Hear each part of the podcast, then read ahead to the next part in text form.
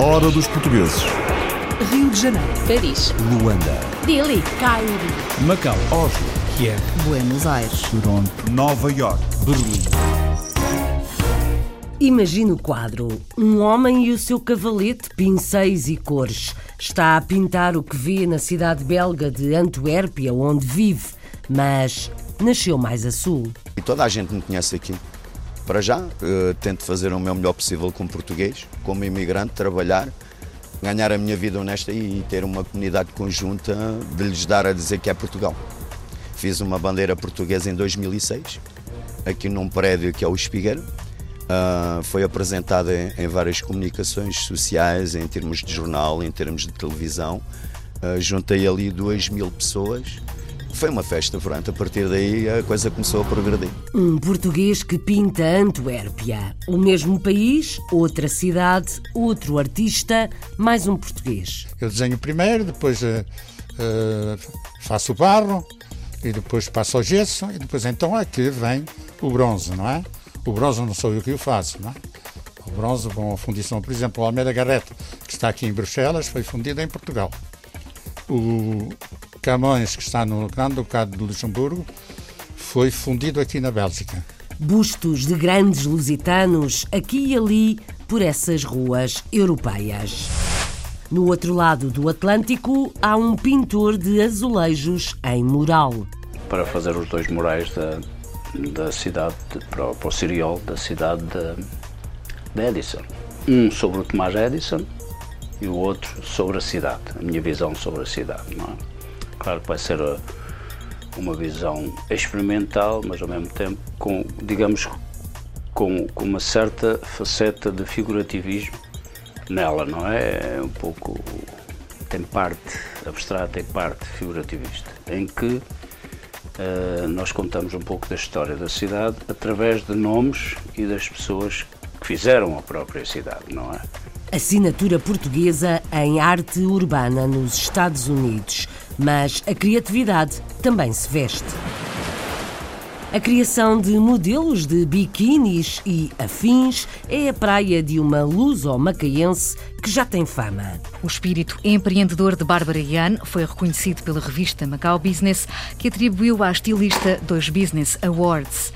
Figuras imaginadas, traços desenhados ou filmados. Há fitas portuguesas num cineclube suíço por vontade desta mulher. Sou a Priscila Frei, tenho 30 anos, nasci na Suíça, de pai suíço e de mãe portuguesa.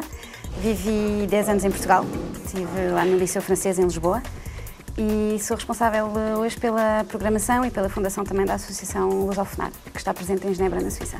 Foi a paixão pelas duas culturas que levaram Priscila a fundar a Associação Lusofonarte, com o objetivo de ajudar os suíços a descobrirem a cultura portuguesa e motivar os lusófonos a não perderem ligação cultural com as suas origens. Está na hora do talento na cozinha. Uma cozinha sobre rodas, chamam-lhe food truck, mas podia ser uma relote como as há no meio de Lisboa ou do Porto. Assim se dão a provar petiscos portugueses em qualquer lugar no Brasil. A gente faz um dia só de francesinha, que a gente monta as francesinhas, que dá mais trabalho, um dia só da francesinha. A gente tem bifana, a gente tem prego. Aí a gente fez um sanduíche nosso, que é num pão português, que é redondo, é uma carne temperada no vinho. Aí a gente põe maionese de azeitona preta, a gente põe uma alface, cebola roxa. Então é uma mescla de um, um hambúrguer com os ingredientes que remetem a Portugal. Fast food à portuguesa em São Paulo. Agora política. Vamos falar de política em português na Alemanha. fazer com que haja uma cooperação entre Portugal e a Alemanha, neste, neste caso entre talvez uma universidade ou uma instituição portuguesa e a AVO, para fomentar eh, o trânsito de trabalhadores de Portugal para aqui. Há trabalhadores portugueses em todo o lado. Imagine que uma das maiores redes de jardins de infância no Luxemburgo tem altos funcionários portugueses que se abrem ao mundo. A particularidade da, da, minha função é que eu tenho que gerir equipas de, de funcionários que vêm de diferentes, de diferentes, países, logo culturas diferentes, maneiras de, de, funcionar eh, com as crianças diferentes. E eu, como portuguesa, também tive que me adaptar à pedagogia que é, um, que é posta em prática nas nossas creches, porque somos creches privadas, e acho que é uma mais-valia uh, nós, portugueses, cá no Luxemburgo, representarmos a nossa comunidade. Adaptação e abertura. Depois, aos que voam ainda mais alto. Voam ou correm.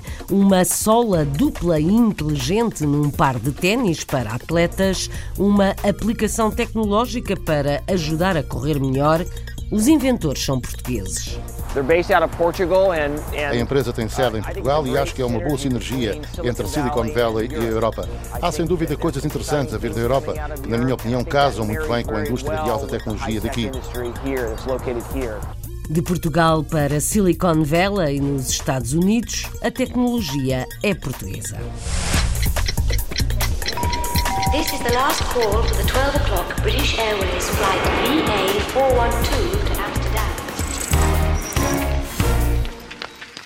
Começamos então a correr. A meta desta maratona leva-nos aos Estados Unidos, onde é portuguesa a aplicação tecnológica que anda nos pés de muita gente no lugar com fama de mais tecnológico do mundo, Silicon Valley. Atletismo Tecnológico, uma aplicação nos ténis recolhe informação que é analisada e reenviada ao atleta com instruções para um melhor desempenho. Angela Simões e Craig Baker representam a empresa. Quem calça os ténis e se faz à pista ou ao caminho é de qualquer lado, mas os que vamos ouvir correm em Silicon Valley. A criação foi portuguesa, a descoberta foi do Nelson Ponta Garça. Kinemarex é um produto inovador no mercado do atletismo amador e profissional, desenvolvido por uma empresa de origem portuguesa, decidiu expandir-se para o Silicon Valley. A ideia é a combinação de uma sola e sensor que transmitem os mais variados dados para um smartphone ou smartwatch do utilizador. A representação da empresa nos Estados Unidos é composta também por uma luso-descendente, Angela Simões. Kinematics, we like to say, is a biomechanics lab in your shoe. O Kinematics é, como nós gostamos de dizer, um sistema avançado de biomecânica dentro de uns ténis. É uma sola interior que é colocada nos ténis de corrida com um dispositivo eletrónico que fica na parte exterior. Enquanto a pessoa corre, recolhe várias informações importantes sobre como a pessoa corre, envia à nuvem, por sua vez, retribui informações sobre a posição do pé, a cadência, coisas do género. Depois pega nessa informação e cria um plano personalizado de exercício físico para que a pessoa se torne um melhor atleta. Kinematics é também um indicador do interesse na aproximação das mais inovadoras e criativas ideias vindas de Portugal para serem executadas e expandidas no mercado competitivo como o Silicon Valley. Kinematics is a company that makes a Kinematics, no fundo, faz um produto para ténis de corrida que permite ao utilizador chegar a outro patamar. A empresa tem sede em Portugal e acho que é uma boa sinergia entre Silicon Valley e a Europa. Há sem dúvida coisas interessantes a vir da Europa que, na minha opinião, casam muito bem com a indústria de alta tecnologia daqui. Silicon Valley is a hotbed of athletic ability and athletic talent, a lot of runners, a lot of cyclists, a lot of swimmers, and that's great. Silicon Valley é um epicentro de capacidade e talento atlético. Há muitas pessoas que correm, andam de bicicleta, nadam, e isso é ótimo. Eu envolvi-me com a Kinematics por conhecer o vice-presidente de operações, António Lopes, que é português. Trabalhei com ele aqui em Silicon Valley, portanto, a nossa ligação durou vários anos. Eu sempre gostei de atividade física e de corrida. Quando ele se juntou à Kinematics, disse-me: Acho que serias ideal para representar as vendas aqui no Vale. Na verdade, na altura, a empresa não tinha cá representação. Desde banqueiros a profissionais da indústria tech, já são várias as pessoas que fazem do Kinematics Tune o seu principal método de gestão e manutenção de atividade física. Já corri na maratona de Boston, de Ironman, e é uma questão de longevidade. Eu adoro correr, tenho uma paixão muito grande em fazê-lo, claramente. É algo que me faz muito bem. Uma boa dica é não correr sempre no mesmo compasso. É o que muitas pessoas fazem. Correm ao mesmo ritmo constantemente e depois lesionam-se. I started running at age 19. Eu comecei a correr com 19 anos de idade. Triatlo foi o que me fez querer começar. A prova do Ironman é composta por 2.4 milhas de um percurso de natação, 112 milhas de bicicleta e uma corrida de 26.2 milhas. Já não faço a prova há 5 anos e quero sempre ganhar o grupo da minha idade. É o que me faz continuar. keeps me going. Vamos dar corda aos sapatos. Marchamos até à costa atlântica dos Estados Unidos, são à volta de 4 mil quilómetros. Paramos em Edison, New Jersey, onde o artista plástico natural da Mortosa em Aveiro foi distinguido pela cidade por causa dos seus trabalhos artísticos em prol da comunidade no espaço público. Pinta murais em azulejos, à portuguesa, técnicas antigas, artes modernas, valeram a Fernando Silva uma distinção da cidade. Explicam porquê os locais que vamos ouvir em inglês e conta o Afonso Martins. A generosidade e a criatividade de Fernando Silva foram premiadas pela cidade de Edison, em New Jersey. O artista plástico português está a trabalhar num mural de azulejos pintado a frescos para o edifício municipal da cidade. A Câmara do Comércio de Edison decidiu por isso atribuir-lhe o prémio de Espírito de Comunidade.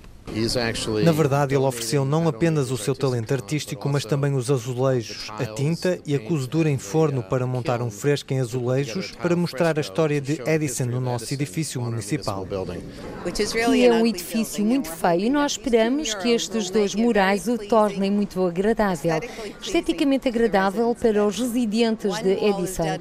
Uma parede será dedicada a Thomas Alva Edison, que nos deu o nome, e a outra parede é dedicada às empresas e pessoas que ajudaram a fazer de Edison o lugar que é. O artista português revelou-se grato pela homenagem. Eles entenderam que me deviam premiar pelo meu trabalho com a comunidade, etc., com a universidade, pronto, e assim foi. Eu estou muito grato por isso, claro.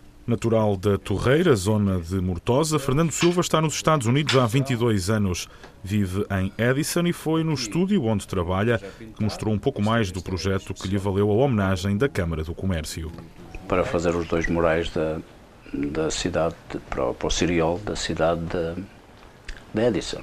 Um sobre o Tomás Edison e o outro sobre a cidade, a minha visão sobre a cidade. Não é?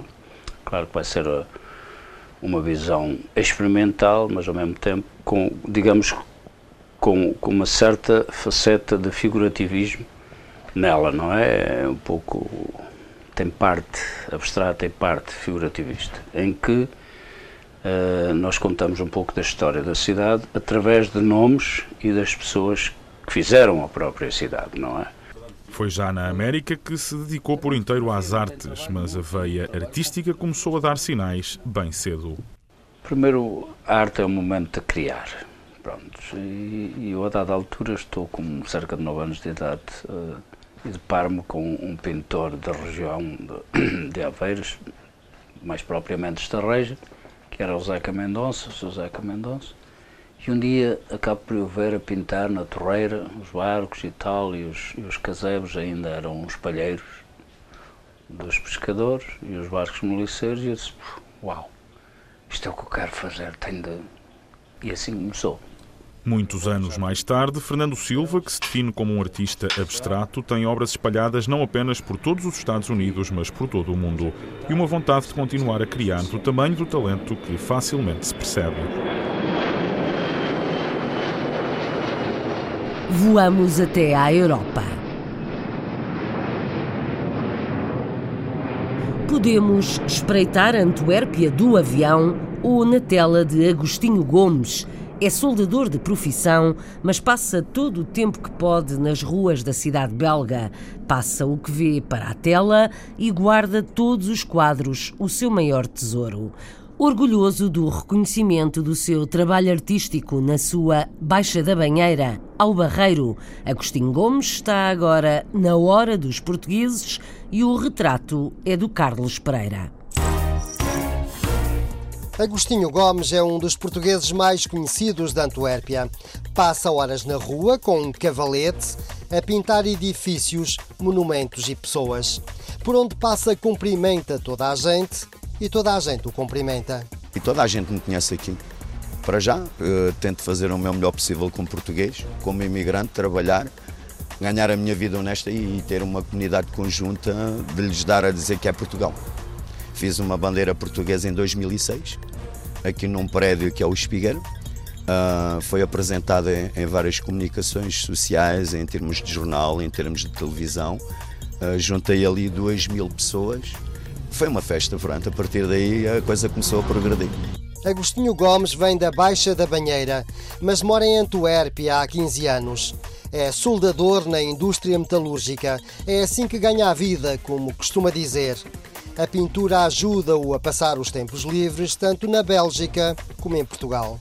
Fiz um, fiz um trabalho que, foi, que me ofereci à junta da freguesia da Baixa da Banheira, apresentei-me lá ao presidente, ao senhor Carrasco, e ele deu-me a oportunidade, portanto, de fazer uma restauração de 30 anos no, no mural existente na, na, na, Estrada Nacional na Baixa Banheira, de 3 metros por 12, e esse mural, depois de ter sido feito, portanto, foi agradecido com, uma, com um louvor bastante grande da vila. E foi uma das coisas que eu gostei imenso. Foi ter, ser pintor da minha vila e ser considerado como tal. Agostinho Gomes tem uma coleção impressionante de quadros. Já pintou praticamente toda a Praça de São João, a praça mais portuguesa de Antuérpia, mas não guarda nenhum quadro na Bélgica. Leva tudo para Portugal. Custa-me muito dinheiro ou muitas horas de trabalho de eu perder um trabalho deste, ou num avião, ou num, ou num desastre, ou num acidente, como aconteceu hoje que eu vi na televisão portuguesa, um indivíduo que tinha o melhor presépio do mundo, foi todo queimado. Esse é o meu medo, não é? É acontecer algo com a minha história, o meu trabalho, se, se desapareça. E, portanto, tenho-o protegido dentro da minha casa com amor e carinho. Faço ali as noites a ver, passo para um lado, vou para a sala, vou para o quarto, porque está tudo distribuído em 150 metros quadrados. Vender é que não vende. Agostinho Gomes nunca vendeu um único quadro e tudo quanto pintou está em casa. Não consigo vender isto por, por dinheiro nenhum, a não ser que a Bélgica me diga este quadro é, é meu, a tome-o lá, entre aspas. Nunca vendeu Não, não vendo quadros, não. Tenho tudo dentro da minha casa, não consigo vender uma coisa que me dá muitas horas de trabalho, muitos meses de trabalho. Tenho trabalhos feitos quase durante o ano, hoje é duas horas, amanhã é mais uma, porque a minha profissão é de soldador, como digo, eu preciso ganhar os meus dinheirinhos para pagar as minhas responsabilidades. E, de, e futuramente acho que me vou dedicar só à pintura. Daqui por dois anos, Agostinho Gomes quer aposentar-se. Até lá, quem passar por Antuérpia vai certamente continuar a encontrar o artista na rua, em plena atividade. O pintor português de Antuérpia. Pouco mais de 40 quilómetros abaixo, Mário Rodrigues fez de Bruxelas a sua casa depois de anos noutros países. Quem diz casa, acrescenta atelier. Mário ocupa o tempo livre da reforma a reproduzir bustos. Bustos de Camões ou de Almeida Garrett, o galo de Barcelos ou a imagem de Nossa Senhora de Fátima. O escultor quer ver o símbolo da Portugalidade nas ruas do mundo e já espalhou algumas imagens e bustos por aí. É outra vez o Carlos Pereira que nos abre portas na Bélgica. O ateliê de Mário Rodrigues de Castro é uma autêntica caverna de Alibaba. O escultor mora em Bruxelas há 50 anos, mas nasceu em Afif. Frequentou as Belas Artes em Lisboa e é daí que lhe vem o gosto pelo desenho. Eu desenho primeiro, depois uh, uh, faço o barro, e depois passa ao gesso e depois então aqui vem o bronze, não é? O bronze não sou eu que o faço, não é? O bronze com a fundição, por exemplo, o Almeida Garrett, que está aqui em Bruxelas, foi fundido em Portugal. O Camões, que está no Grande Ducado de Luxemburgo, foi fundido aqui na Bélgica. Mário Rodrigues de Castro sempre trabalhou na construção civil e foi até dirigente da Associação dos Empresários Portugueses na Bélgica. Hoje está aposentado, mas continua a esculpir. No entanto, todas as esculturas que faz, falo gratuitamente. O meu trabalho é para todos esses, esses todos os trabalhos é gratuito. Não peço dinheiro a ninguém, o trabalho que eu faço é gratuito. A escultura que vai para a fundição para o bronze é gratuito. Quando me reformei, tive a ideia de dizer assim, mas finalmente em consulados, em embaixadas, em associações, tem que ter lá um representante da nossa cultura, que é Luís Vaz de Camões. Eu sei que Fernando Pessoa foi também um homem muito importante para a nossa cultura, mas Camões é o símbolo verdadeiro da nossa cultura e o 10 de junho é o dia da, da, das comunidades. Mário Rodrigues de Castro foi cedo para Angola. Começou a trabalhar numa empresa, mas depressa criou a sua própria construtora. No entanto, o gosto pela aventura levou até ao Congo. Aproveitou a chegada de um irmão e rumou para outros países. E quando cheguei a, a, ao Katanga, a Elizabethville, Lubumbashi atualmente, eh, houve logo um senhor, que era o Dr. Castro Lourão, veio ter comigo e disse: É uma boa altura, você vai ficar aqui. E acabou por ficar. Mas com a independência veio para Bruxelas, onde se instalou até hoje. Tem esculturas em vários países e em várias instituições. Tem uma estátua da Almeida Garrett numa das ruas de Bruxelas e afirma que não quer parar por aqui. Ainda agora vou ver um amigo meu, Flamengo, Flamengo, que é o, o deputado Walter Van den Bosch, e como sei que o, o mayor, o presidente da Câmara de, de, de, de Antuérpia, é do, do partido dele, vou ver se o convenço a fazer um busto lá de um, de um dos nossos homens que naquele tempo teve muito valor. Em Angola fiz eh, para eh, a família, por exemplo, eh, Santos, Nossa Senhora de Fátima para uma igreja de Benguela, até aqui em Bruxelas tem São Vicente de Lisboa, que está numa igreja, que é a igreja do Sacre Cœur, mas devo dizer por vezes sinto-me triste porque não vejo português nenhum nessa igreja, não é? Este é um busto de Luís de Camões. O escultor ofereceu um igualzinho a este ao Consulado-Geral de Portugal em Paris, outro ao Instituto Camões no Luxemburgo, outro ainda à Embaixada de Portugal em Haia mas o original está aqui, em Bruxelas, numa rua bem perto da Embaixada de Portugal. This is the last call for the 12 o'clock British Airways flight BA412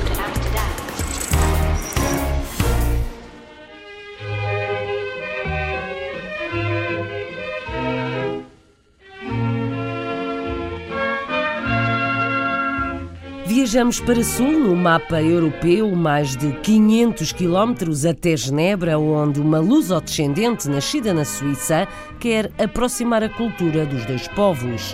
Priscila é bonita e mulher atenta. Percebe que os netos dos portugueses mais antigos na Suíça pouco sabem da terra dos progenitores. Criou uma associação, a Lusofonarte, e, para começar, abriu um cineclube que passa filmes portugueses. Foi ver isto! Tens cá disto! A Vanessa Santos foi ao cinema em Genebra e conta mais depois de feitas as apresentações. Sou a Priscila Frei, tenho 30 anos, nasci na Suíça, de pai suíço e de mãe portuguesa. Vivi 10 anos em Portugal, estive lá no Liceu Francês em Lisboa e sou responsável eh, hoje pela programação e pela fundação também da Associação Lusofonar, que está presente em Genebra, na Suíça. Foi a paixão pelas duas culturas que levaram Priscila a fundar a Associação Lusofonarte, com o objetivo de ajudar os suíços a descobrirem a cultura portuguesa e motivar os lusófonos a não perderem ligação cultural com as suas origens. Portanto, a Lusofonar nasceu em dois, finais de 2014 veio já de um projeto anterior, foi já uma maturidade de um projeto anterior que foi em 2013 eh, o primeiro Festival Internacional do Filme Lusófono de Genebra. Deixámos-nos o tempo de refletir como é que a gente havia de transformar aquilo uh, para fazer qualquer coisa mais duradouro no ano e foi assim que a Lusofonar cresceu. Uh, por outro lado, a nossa, a nosso, o nosso objetivo também é chegar perto dos portugueses. Uh, portanto, ao promover a cultura, estamos a promover para os suíços, a ideia mesmo é, é, é, essa. E depois também estamos a promover a cultura portuguesa aos portugueses que aqui estão, porque percebemos-nos que muitas vezes já os filhos da primeira, segunda e até terceira geração aqui estão muito cortados da nossa cultura. Decidida a fazer chegar a cultura portuguesa ao maior número de pessoas, a Luso Suíça colocou em marcha um cineclube. As nossas atividades começaram com um cineclube em Genebra, eh, ali no, na Jonction, no Cinelux. Uh, portanto, apresentamos um filme português uh, uma vez por mês. O filme é obrigatoriamente legendado em francês. Portanto, está fora de questão de nós apresentarmos um filme que não tenha as legendas, uh, justamente para uh, interagirmos com o público uh, francês, francófono. Apresentamos qualquer tipo de filmes, que sejam filmes mais antigos, Portanto, já apresentámos o Pátio das Cantigas, a primeira versão, a Canção de Lisboa também. Uh, e também apresentamos filmes mais recentes. O mais recente que tivemos, uh, os mais recentes mesmo que tivemos, foi eventual, Os Maias, uh, do, do, João Botelho, Os Virados do Avesso, portanto, do Edgar Pera. Ai, tu belisca-me, tu belisca-me, não acredito, o Pierre Cabal!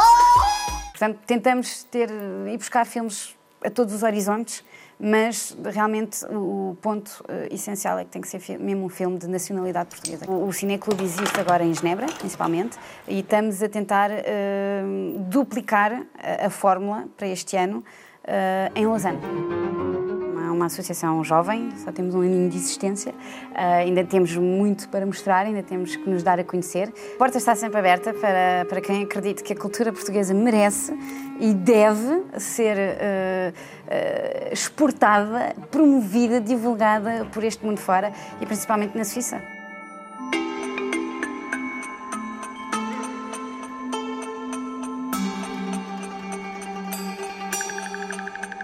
A hora dos portugueses.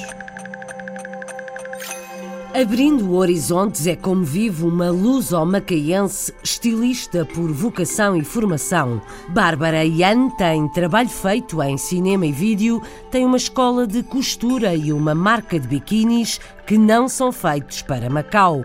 Seguem para o mundo. Rosa Serrano lançou a empresa Cocoberry 8 há quatro anos para criar e comercializar online fatos de banho e vestuário de praia para o sexo feminino. Formada em moda e jornalismo pela University of Arts de Londres, a estilista começou por desenhar coleções completas, mas o negócio não era sustentável financeiramente, por isso optou por criar apenas fatos de banho. Primeiro, o meu, meu primeiro trabalho a sério e foi por conta própria, foi sozinha. E, e entrar numa aventura sozinha é sempre assustador.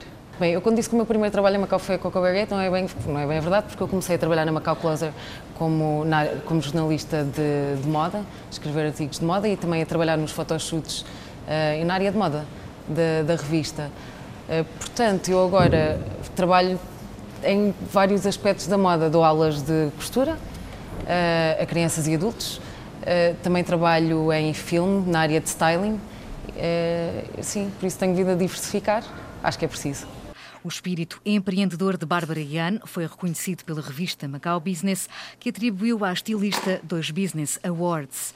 Recentemente, a designer lançou-se em outra área, styling e produção de moda em vídeo. Eu fui convidada por, eh, por um amigo para, para fazer uns projetos no casino e comecei na área de produção, eh, que era uma área que eu, em que nunca tinha trabalhado e portanto foi, foi complicado, foi uma aventura, foi outra aventura. E a partir daí passei para, para a área de styling uh, em, em vídeo, a trabalhar com, com o departamento de guarda-roupa uh, de vários filmes, de filmes para, para casinos. Reconhece que atualmente em Macau há mais mercado para styling e produção de moda, contudo, quem pretende trabalhar no setor tem de se internacionalizar mas porque todos os casinos têm, têm uma equipa própria e como nós trabalhamos como freelancers, acabamos de ficar sempre um bocado mais limitados.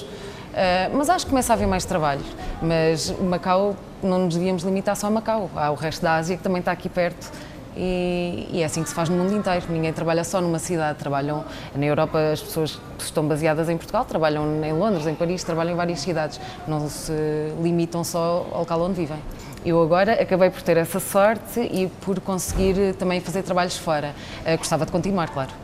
Bárbara Yan fez produção de moda para vidros promocionais no casino Naga World, em Phnom Penh, no Camboja. De regresso a Macau, outros projetos ocupam o tempo da estilista. A escola de costura, o chamado Studio B, com aulas para crianças e adultos, que são dadas no ateliê da estilista no Macau Design Center. Bárbara Yan também comercializa online moldes de vestuário. Uma empresária natural de Macau que não receia a arriscar e está a apostar em novas áreas de negócio.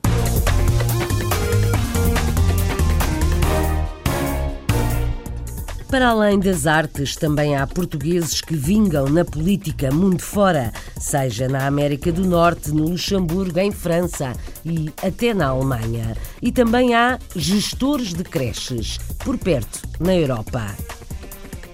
Já lá vamos ao Grão-Ducado. Agora paramos na Alemanha para conhecer Daniel Oliveira Soares, conselheiro do governo para assuntos relativos à imigração e conselheiro noutras situações e instituições.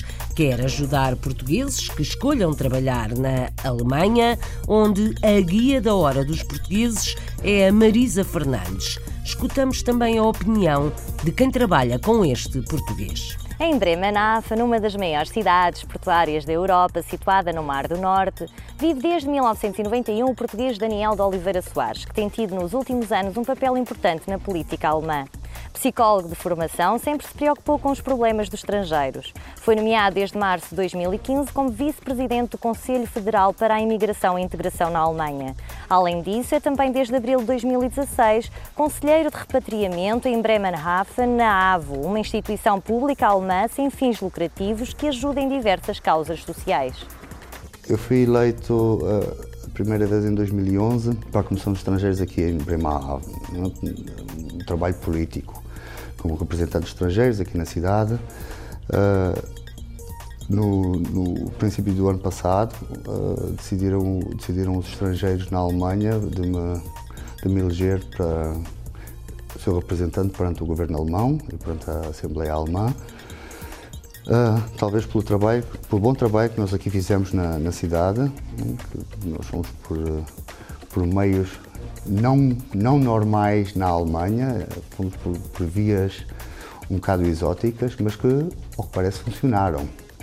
E a, desde o princípio deste ano, a partir de abril, né, uh, houve a oferta de trabalhar para a AVO para, para, para, fazer este projeto de repatriamento e de, vamos lá ver, reintegração. E eu aceitei, eu aceitei e é dessa maneira que eu ganho o meu dinheiro para, para viver. Estou muito contente por trabalhar com o Sr. Soares. Ele tem um conhecimento bastante alargado sobre a imigração e imigração.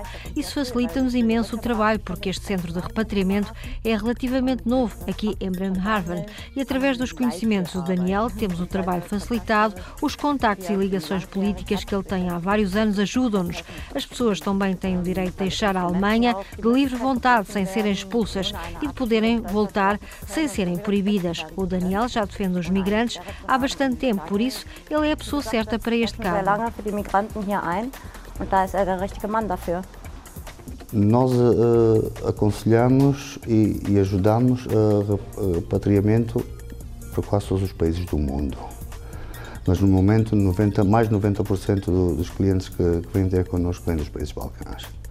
Para além deste trabalho que desenvolve com os imigrantes, também está a ajudar a AVO a fomentar um projeto de intercâmbio profissional entre Portugal e a Alemanha na área de enfermagem.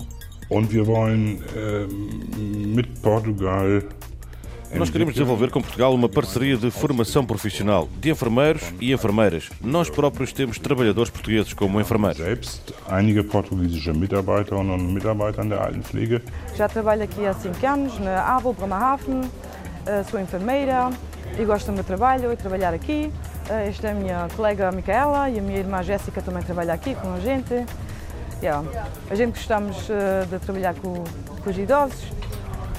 Wir wissen aber aus, äh, aus äh, Kontakten und Erfahrung, dass man eine gute Grundausbildung in der Altenpflege in Portugal vorfindet.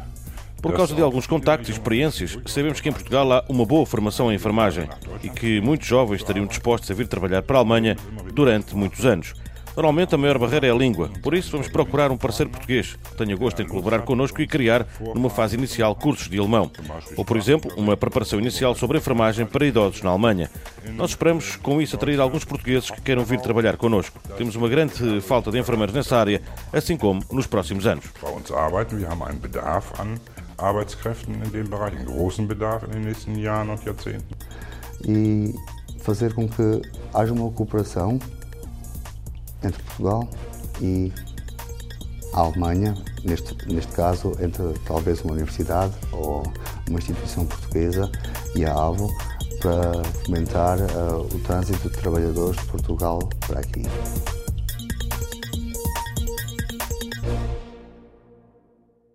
Entre Portugal, Espanha, França e a Alemanha está o Luxemburgo, pequeno país, único que resta chamado de Grão-Ducado, onde os portugueses são a segunda maior comunidade. A maior e, em alguns casos, entre os melhores. Vamos conhecer três profissionais numa rede de jardins de infância com cartas dadas e bandeira vestida. São eles Walter Veríssimo, Ana Botelho e Regina Melande. Conta a Joana Tiago Reis.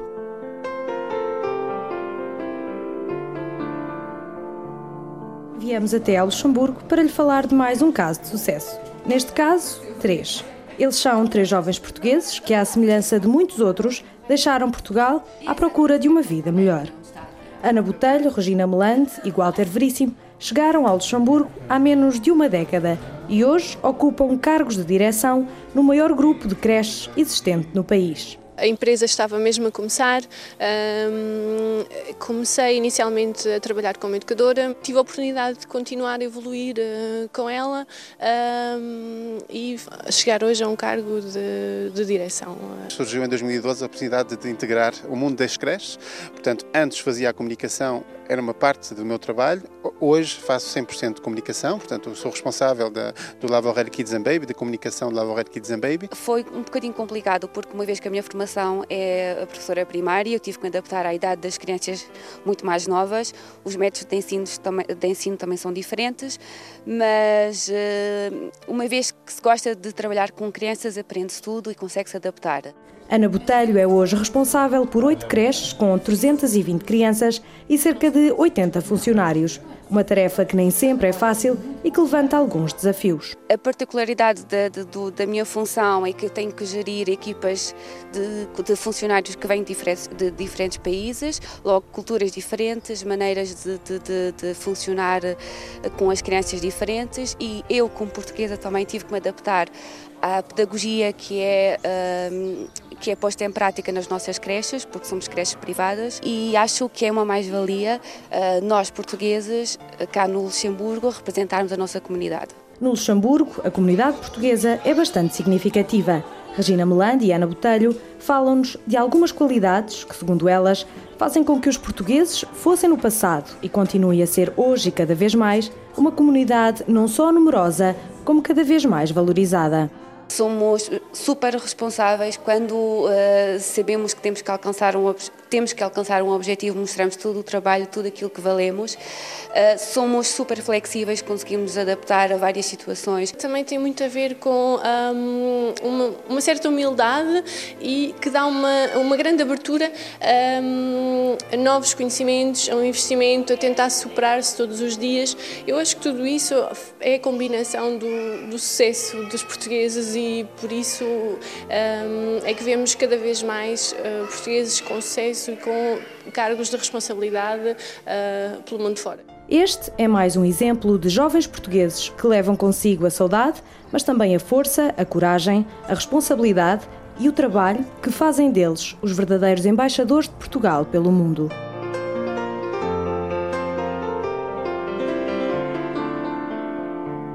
A hora dos portugueses.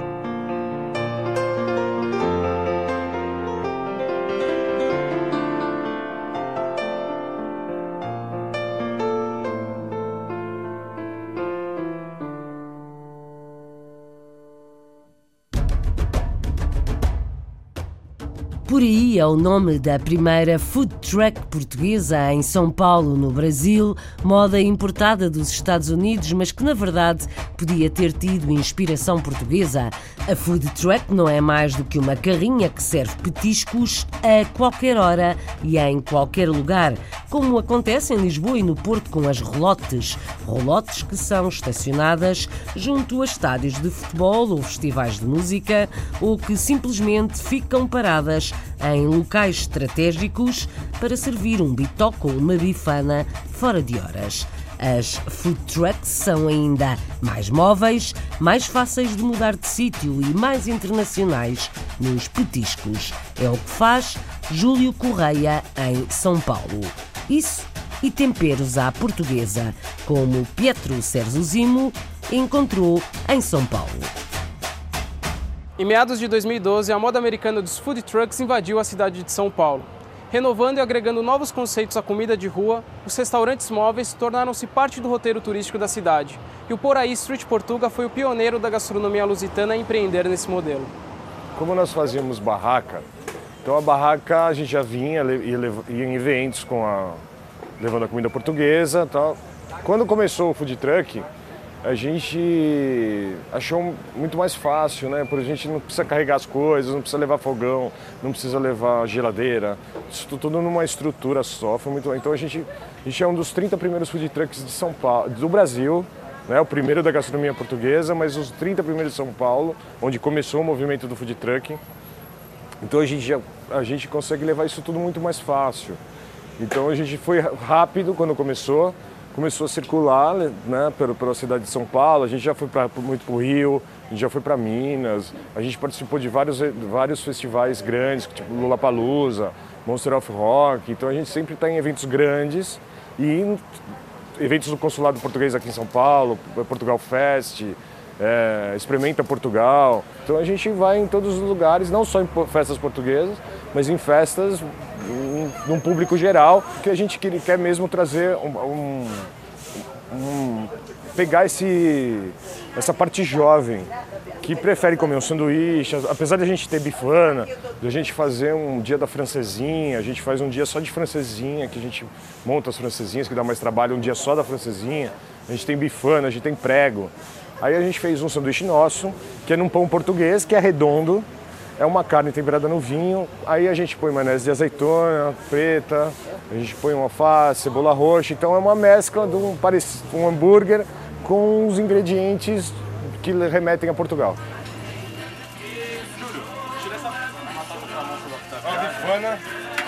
Então a aceitação é muito grande, muito legal. O pessoal vai mesmo, quem conhece a gastronomia portuguesa e quem não conhece, quer conhecer, acha diferente, que a nossa missão, na verdade, é levar a gastronomia portuguesa para todos os cantos, num preço legal, porque geralmente, por exemplo, em São Paulo, um restaurante português não, são, não é barato.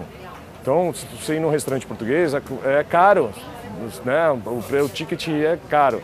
Então, com o food truck, a gente consegue levar o que tem de melhor nessa gastronomia portuguesa para tudo quanto é canto, para cidades pequenas, cidades grandes, festivais, para todo lugar divulgando e agregando novos públicos. O trabalho de food trucks como Por Aí favorece a todos aqueles que vivem da gastronomia portuguesa no Brasil. E esse modelo dinâmico de comida sobre rodas faz um casamento perfeito com Portugal. Afinal, a gastronomia e cultura de um povo que desbravou o mundo não poderia ficar estacionada. Então venha de lá uma bifana adaptada ao gosto internacional. Por aí, a qualquer hora, nesta rádio, também online. O relógio não para, a hora é dos portugueses. Este programa teve sonorização e sonoplastia de João Carrasco, o apoio de Isabel Gonçalves e de Paulo Sérgio.